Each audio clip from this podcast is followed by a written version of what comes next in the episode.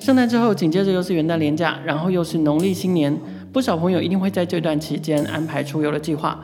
如果你跟我一样不是自己开车，很多人到了外县市观光旅游，就会选择租机车来轻装自由行。可是传统的租车模式啊，很讲求效率。如果可以像我们平常订房订行程一样，有一个公开透明的平台，可以完成租赁跟付款，一定可以解决很多人的困扰。今天的节目邀请到的是 Tournie 图你这个团队。他们提供的就是短期机车租赁的服务平台。欢迎收听《创业新生代》，带你听见创业新生代。今天《创业新生代》的节目现场呢，要来聊一聊旅游出行这件事情。我们邀请到的是 Tournie 图你的创办人 Sean。我们先请 Sean 来跟听众朋友打声招呼。各位创业新生代的好朋友，我是图尼的创办人 Sean 谢尚恒。嗨，Sean，你之前在科技业，然后。后来辞掉工作，决定要创业，而且还是一一路跳进了旅游网络业相关的事情。什么因素让你做这样的决定？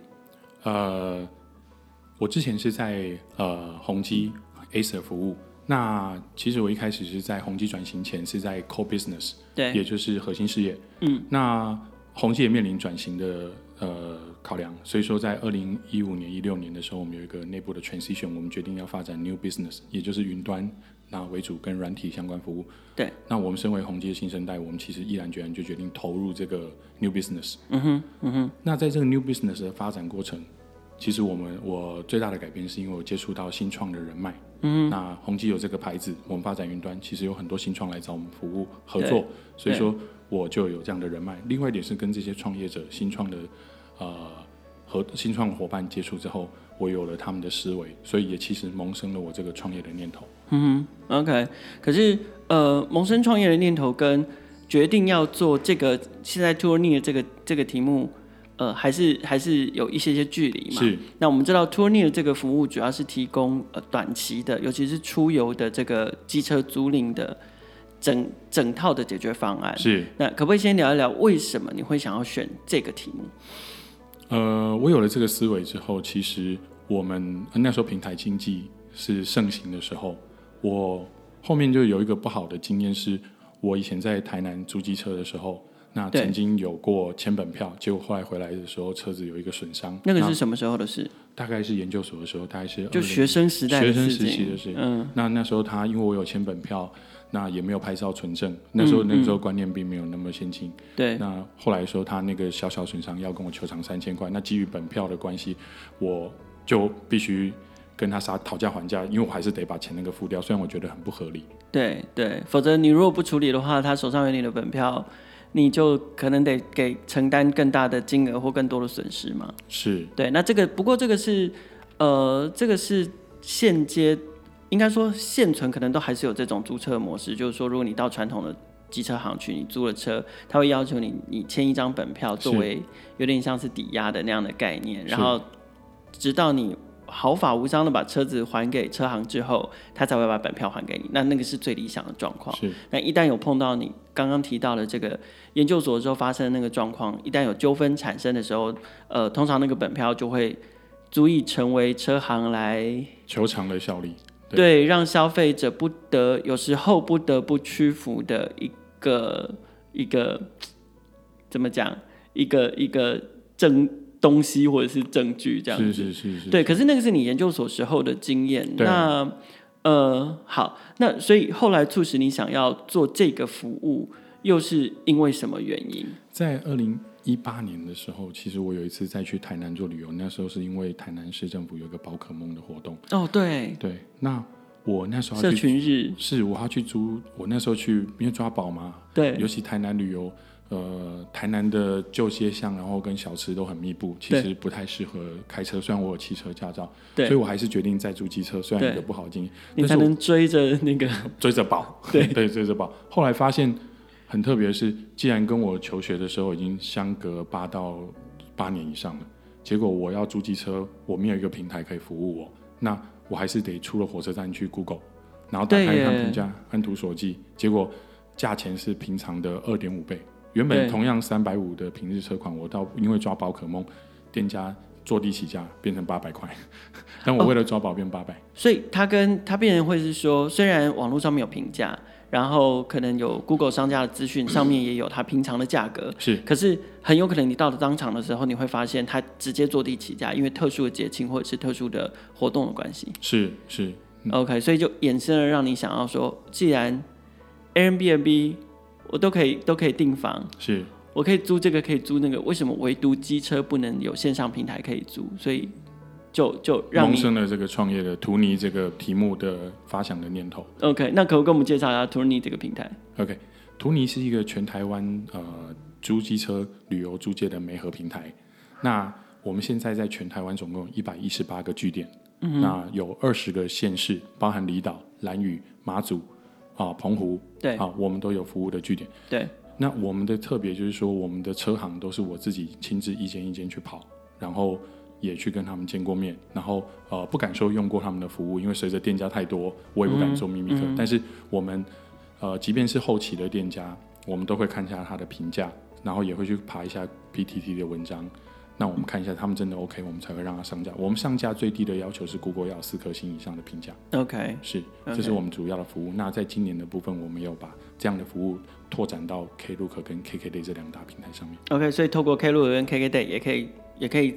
租车好，那我们回到消费者端，就是如果是消费者，他们想要，呃，好，比如说这个周末我要去高雄，然后我想要租机车，那我是消费者，我可以怎么使用 Tourny 这个平台？你只要，比如说你这个周末要租机车，那你在 Google 的时候，你打上 Tourny，你会进入我们的平台。那你要去的乡镇市，这是第一步。嗯、比如说我凯尔也也听了我的介绍，想要去台南玩。你就打进去台南，嗯，那你就会发现我们台南有所有的车行，它的资讯，然后现在有哪一些可以租用的车款，然后它的价格是多少，嗯。那一旦你看到的车款跟车辆，还有你选定的时间被你下定之后，你直接可以线上完成付款。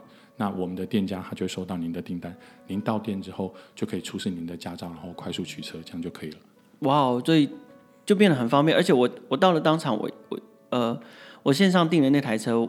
现场一定是租我要的那台车，是，或者是至少因为任何因素，比如说故障或者什么的，我们至少会给您同级甚至以上，就会有免费升级的服务。OK OK，那我呃这样做的这样这样做的方法是第一个，当然是说我可以确保我租到的就是呃我一刚开始我自己选好的那台车。好，那这个会比较不容易避免说到时候会有故障啊，有什么样的纠纷。然后第二个是我自也可以依照我自己呃可能。比较理想的性价比，选到我喜欢的车，还有我习惯骑的车。那第三个就是，呃，除此之外，还有什么样的保障会是你们可以提供给消费者的，避免比如说像你刚刚在在过去在那个学生时代所发生的那样的状况，比如说需要签本票吗？我们的服务是这样，如果您本身是有使用信用卡服务的，我们就会免除掉，即便店家线下是需要签本票的服务。那如果是学生，他是用汇款式的，他到线下之后，我们会揭露这家店家是不是要签本票。那我们现在尽量做到，就是在每个县市里面都有有签本票跟没签本票的店家，因为这个店家他们有一些既定的流程，我们试图想要去转化这件事情，但是呃，有些店家他真的就是觉得这是他们的 property。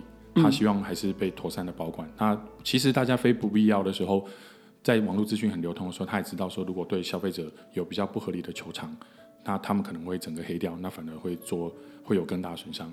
那我可以揭露一个数字，是我们目前平台上线到现在两年，接近四个月，没有任何一个店家使用本票去向消费者进行求偿的动作。哇、所以基本上几乎是零纠纷的状况。诶、欸，就是纠纷不会走到那一段那，那一段，对对对。OK，走到我当年台南的那一段经验。那那反过来说，就是说，因为我们都知道租机车租赁这件事情就行之有年，非常传统了。那嗯，你们在开发业者的过程中，或者是扭转他们这样的这样的服务形态的过程中，容易吗？对业者或者是？对租车租赁业者来说，他们又又带来哪一些好处或者是保障？呃，其实我觉得大家在做这个行业的时候，他们我们做旅游形态的，就是接受日日租的旅客，他们比较希望的就是可以提前知道客户什么时候会来，然后提前把今天的预定，我不用每天开张看天气，然后今天会不会把车子满租啦，或者是客户会不会一窝蜂的挤在一个火车班次，然后大家应接不暇，然后有人觉得有时候他们有一些店家还会贴像是那个小吃店说，如果忙碌忘了微笑，还请见谅这样子。嗯嗯。因为你可能大家同一个火车下来的时候，那都是呃散租的旅客，那他们可能一次要接十台二十台的客户，嗯、那他们会觉得应接不暇。嗯、那我们这样的改变是可以让他们有提前能把啊、呃、今天的生意，然后还有车辆备妥。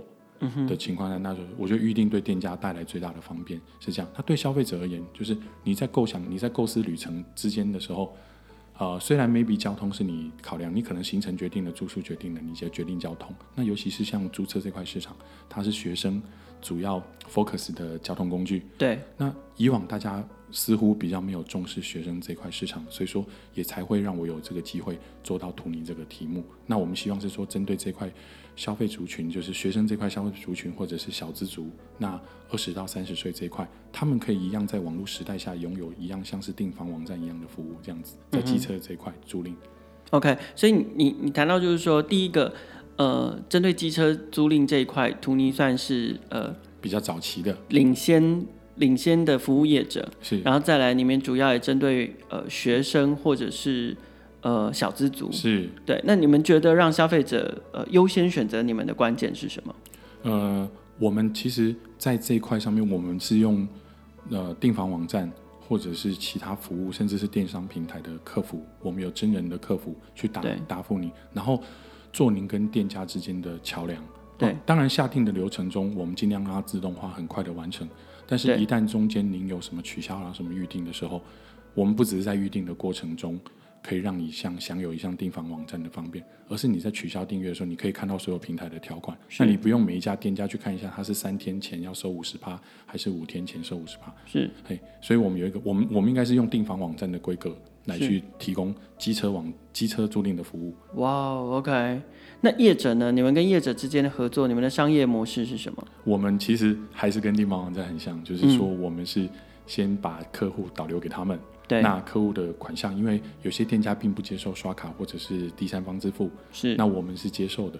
那我们很特别的是，我们都有开发票。嗯哼，那到所以说到的到店家的时候，然后我们从中间抽取手续费，然后再把这个款项月结给。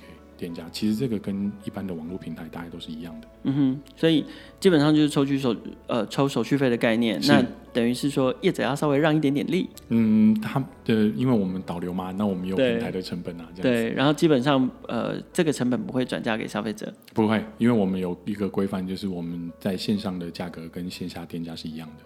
哇，OK，所以有有，其实这是另外一个优势，我刚刚应该要提到的。对、嗯、对，就是说并不会说现场更便宜。对对，这个也避免消费者跳过你们，直接到现场去租车嘛。也是，那另外一方面也是，嗯，现在资讯很透明嘛。如果消费者在网络上订的是五百块，现场大家是四百五十块钱，那他可能会留下一个评价，鼓励大家说：“哎，到现场订比较便宜哦。”对，是 OK。那呃，我知道说，其了呃。其实除了机车租赁这件事情，这个是你们的主要的服务项目啊。是。但是其实你们也跟不同的企业展开合作，是。包含了当然呃那个那个 Tourneys 这个团队是台大创创垂直加速器的校友团队，是没错。然后也入选了 Line Pro Star 计划，是。然后同时其实你们也跟其他包含像我们前面提到的，你们跟 Klook 跟 KKday 都有异业合作，是在这两两大的这个旅游平台网站上面，你都可以。使用到对使用到间接的服务，对 使用到 Tourneys 的服务。那比如说像你们还跟 Foodpanda 合作做外送员的培训课程，嗯，这个是什么样的机会下你们想要做这件事情？呃，其实很特别，去年懒人经济的兴起，哦，是这甚至是在疫情之间，去年外送就很红，大家会看到一张经典的图，就是北一女校门口前面中午用餐的时候有粉红大军，对，后来为了他们还要画置停车格，这样子，对对对。我们做机车不外乎就觉得这个外送是使用机车的族群。对。那我看到的一个商机，是因为有一次我有看到，呃，Foodpanda 的外送员，他骑的竟然是共享机车。那我在想说，今年今啊、呃、去年二零一九年外送这么兴起，如果说 Foodpanda 他在招募外送员的时候，以前的条件是有机车跟有手机可以当外送员。那我就透过一个契机，去跟 Foodpanda 的营运总监介绍说，我们这边有机车租赁的服务，那你以后可以招募外送员的时候，可以写说，只要有手机，我们就可以做那个 foodpanda 的外送员，这样子再降低门槛，门槛即便已经不高，我再让你降低。哦，oh, 对，这是一个起始点。但是很不幸的是，在去年十月的双十连假。呃，四天连假里面的第三天跟第四天，这两大外送平台分别有一位外送员不幸的因为发生事故身故。嗯嗯。前面我所诉求的那个，让他们更容易加了招，透过连你现在连自备机车都不需要这个服务，就可以加入外送员的行列这一块，其实它比较像是招募招募性质。那在那个风头下面，对这个合作很可惜就是。我那变成一个风头上了，嗯嗯嗯，那 foodpanda 那边就是说，这个可能不适合在这时候进。可是其实我好不容易可以跟 foodpanda 这个第一大平台缔结上关系。是。那那时候我们在台大创造垂直加速器有一个台大 EMBA 的校友是，是呃三洋工业的刘武雄先生。嗯、哼那他其实告诉我说，你可以再多深究一下，我们可以提供这些什么服务给他。那我盘点了一下，其实大家对，其实你有驾照。就可以去做外送员这件事情。那很多人其实，在台湾取得机车驾机车驾照并不是太困难嘛。对，就是进入门槛是低的，是机车也不算贵，甚至像你原本想要打的诉求是，你只要有手机，嗯，车都可以用租的，你就可以开始赚钱了。也就是说，进入了这件事情是低的，可是某种程度。呃，它是不是需要有更深的社会责任？是，对对，比如说你的外部转，你的你造成的外部成本有没有转嫁到身上？那那时候我们在想说，从事故这件事情下手，是为什么我们不能提供外送员训练？那很特别是三洋工业，它在三十年有引进了，在日本引进了一套，呃，它把它叫做呃新竹安全驾驶教育中心，他、把一些安全驾驶的观念引进台湾。嗯哼，那。后来他们这个安驾中心，他们都转型做大型重机的训练，嗯、然后还有比如说国安会啦，或者是宪兵那个重重机的训练。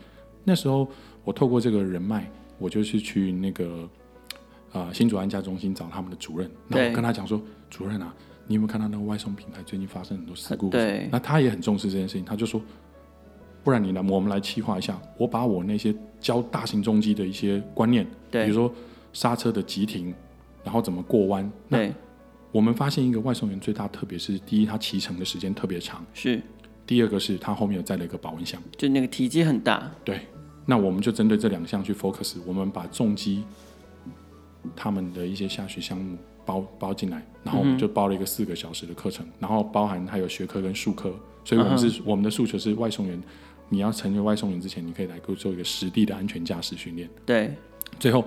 因为那是风头上，我们又端了一个这样的企划给 foodpanda，就 foodpanda 他们就觉得说，这件事情我们要做，对，因为完整了，我们我们开了一个轻松的门，让他们呃，应该不是轻松，比较轻易的门，让他们加入外送员的行列。是，可是我们也保障了，让他的外送员的生命是可以长久的。是是是是，嗯、那他们其实也很照顾外送员。我们从去年到现在，我们不仅跟 foodpanda 合作，我们现在累计已经受训了一千三百二十五个外送员。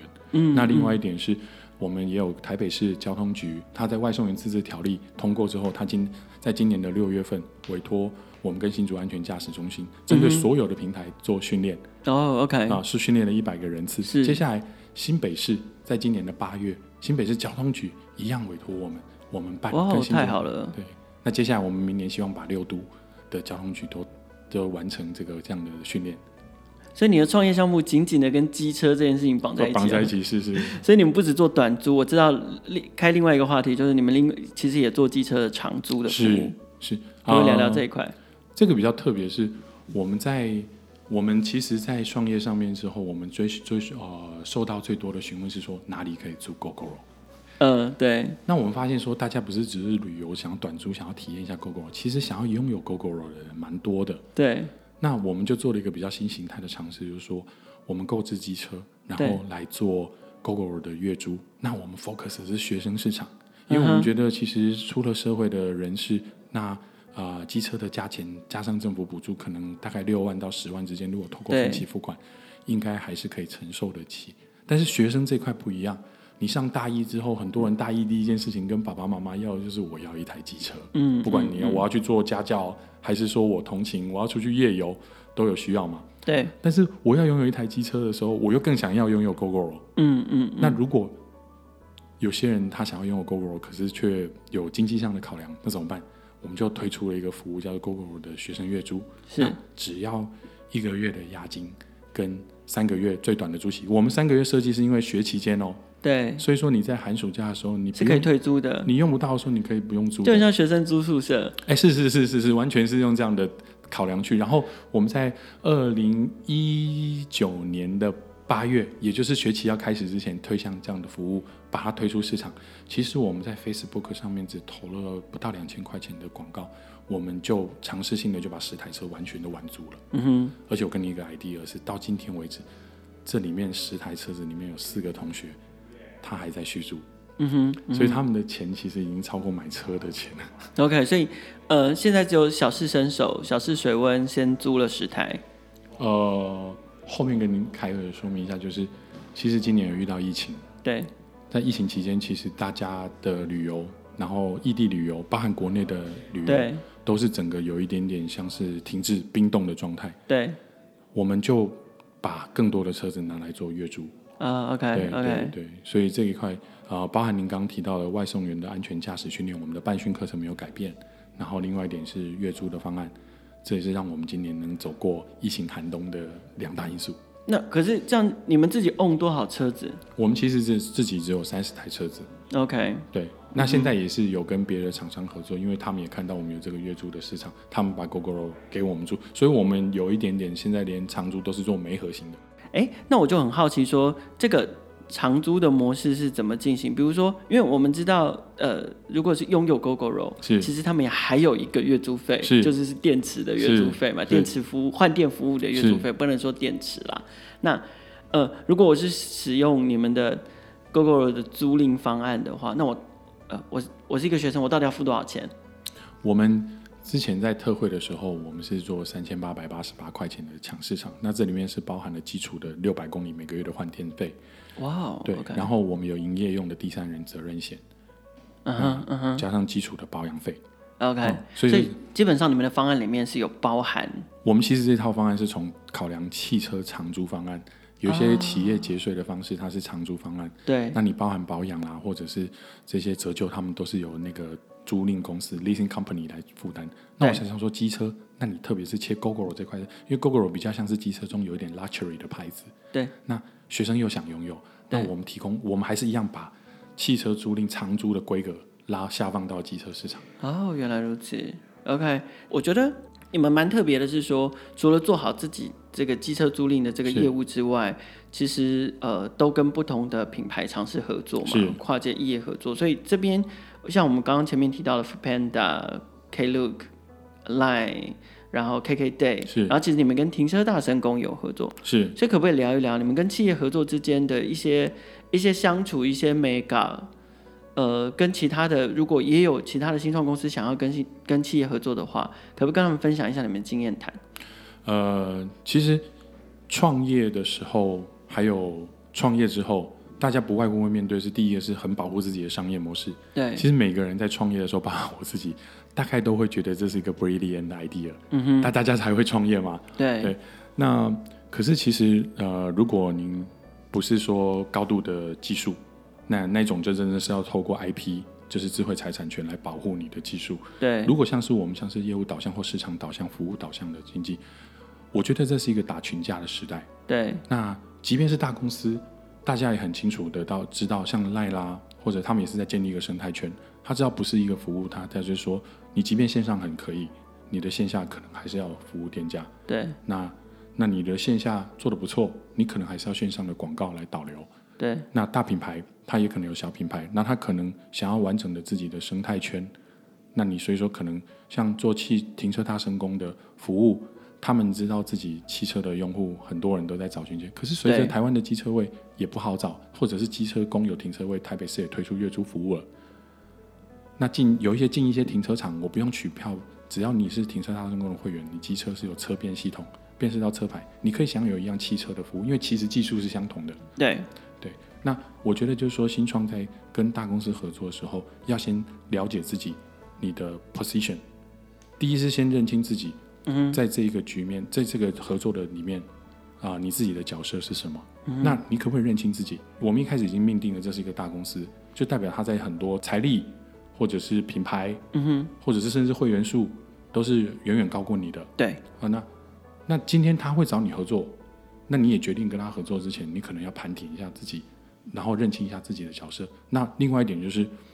不要太负面的去看待。第一个是说，在这个创业的时代之下，我是鼓励大家新创都可以做打群架的动作。嗯、然后另外一点就是，即便是大公司，也不是什么事情他们都做得到。对，那应该是认清自己说自己的角色，然后还有自己能做些什么。那在这个角色里面去找寻求突破。嗯，我跟上是在 Line ProStar 五周年的晚宴上面认识的。对对对，所以聊聊 Line ProStar 的计划对你帮助吧。啊、呃，其实我必须说，我们是从二零一九年的 ProStar 的创的校友团队，是那时至今日，我们都还受到 Line 很多的照顾。对，其实我有一个想要跟凯尔分享，就是说我包含是认清自己的服务。我们我看自己，我们自己并没有开发 APP，是我是在 Line 里面的原生长大的团队。对，那我们是类似他的聊天机器人去做一些互动，因为我很知道自己的商业模式是说。即便我自己以前在求学时代，我一年最多我了不起租到六到七次的机车。是。那如果一个消费者他可能这个服务一年他的使用期间是在某个时间，那你会不会适合要用这么高频次的去开发自己的 APP？对，因为我我的忠诚度就就注定就不会高嘛，因为我可能使用频次，对我就算一季出去旅游一次好了，是。那我我一年也就。可能开开你的网站或开你的 app 就四次，是是是，对我他没有办法像我每天都打开 line 是这么的频繁，是是是，就像我们一年去旅日本旅游五次，极限了吧？对。对，那所以我就觉得说 line 提供了我一个很好的一个界面，是说它可以让我有类 app 的概念，对，OK，嗯，然后另外一点是它其实它的那个渗透率，嗯，已经是大家台湾大概有手机的人几乎都有 line，然后每天可以抬头看 line 的次数很多。对，那我在里面他，他他给了我一个感觉，就好像是我给你一个，我进百货公司，我给你一个一楼的点位。那我这百货公司是啊，呃、哦，这个比喻非常好，他帮你即刻，对对对，即刻，然后我们来想办法变现嘛。他还帮你做 CRM，哦，对对对对，一般是做 CRM，然后我的客服系统也是做在 Line 里面，对对，所以我受到 Line 的照顾还蛮多的。那所以说今年有机会，现在我又认识你，对不对？好，最后一个最后一个问题想请教上，就是托尼接下来，我因为你看你自己创业两年来，是就已经做了大大小小不同的服务了，对，那我相信你明年一定还会有一个还还会有新的计划，可不可以跟我们分享一下托尼接下来下一个要推出有没有有没有什么新计划要跟先大跟大家透露或分享的？运气很好，也不是很好的，就是不巧的就是现在是十二月嘛。对，哇图尼在二零二一年，我们其实已经库克一个 project 跟一个重要的合作伙伴。对，哦，两个重要的合作伙伴。那这样很好啊，这样怎么会运气不好？是好消息。呃、是我说运气比较不巧了，我不要讲运气，比较不巧的是说这个服务会在二零二一年的一月正式的公告跟推出。哇哦，那很快。是，那这个是台湾目前并没有人，呃，我只能说它是一个新形态的据点。就是它并没有在这个地方有人提供过租赁机车的服务。是。那这个服务未来可以在我们的图尼平台，然后也可以在 Klook、对，KKday 或者是 Line Spa，还有我们重要合作伙伴的呃网络上，他们第一会接收到，大家会接收到这个资讯。是。然后接下来也可以使用到这个服务。那未来采用那个合作伙伴、合作伙伴或者是交通方式的人，也可以享用到机车的租赁服务。哇、wow，OK，好，所以这个合这个合作伙伴跟这个合作方案，我们要稍微卖一下关子，我们要等到明年一月的时候，它就会正式上线。是是，但现在大家谢谢凯尔给我这个机会，有一点点像 teaser，像大家知道说 something new is happening。OK，听起来听起来很令人期待，因为刚刚 Sean 有提到，这是一个现在没有人在这个据点提供机车租赁的服务，也就是说，呃，这个据点应该对大家来说非常重要，未来大家只要。旅游有这个需求的时候，又可以在新的据点享受到机车租赁由 Tournie 提供的这个机车租赁的服务，然后相信会为大家带来更多的便利。是是是，由 Tournie 跟这个重要合合作伙伴一起推。那因为我觉得凯尔越讲已经越没有不会不会不会，可能合作合作伙伴我们就等这这这个好消息它正式公布的时候，我们再再让大家知道吧。可以啊，可以。OK，谢谢谢谢。好，那今天非常谢谢 Sean Tourney 的 Sean 来到创业新生代接受我们的访问。非常谢谢凯瑞。好，创业新生代节目每周都会固定更新，并且在 KKBOX、First Story、SoundOn、Spotify、Apple Podcast 还有 Google Podcast 上面播出。欢迎不同平台上的听众朋友订阅跟分享我们的节目，跟创业小聚一起共同关注更多的创业新生代。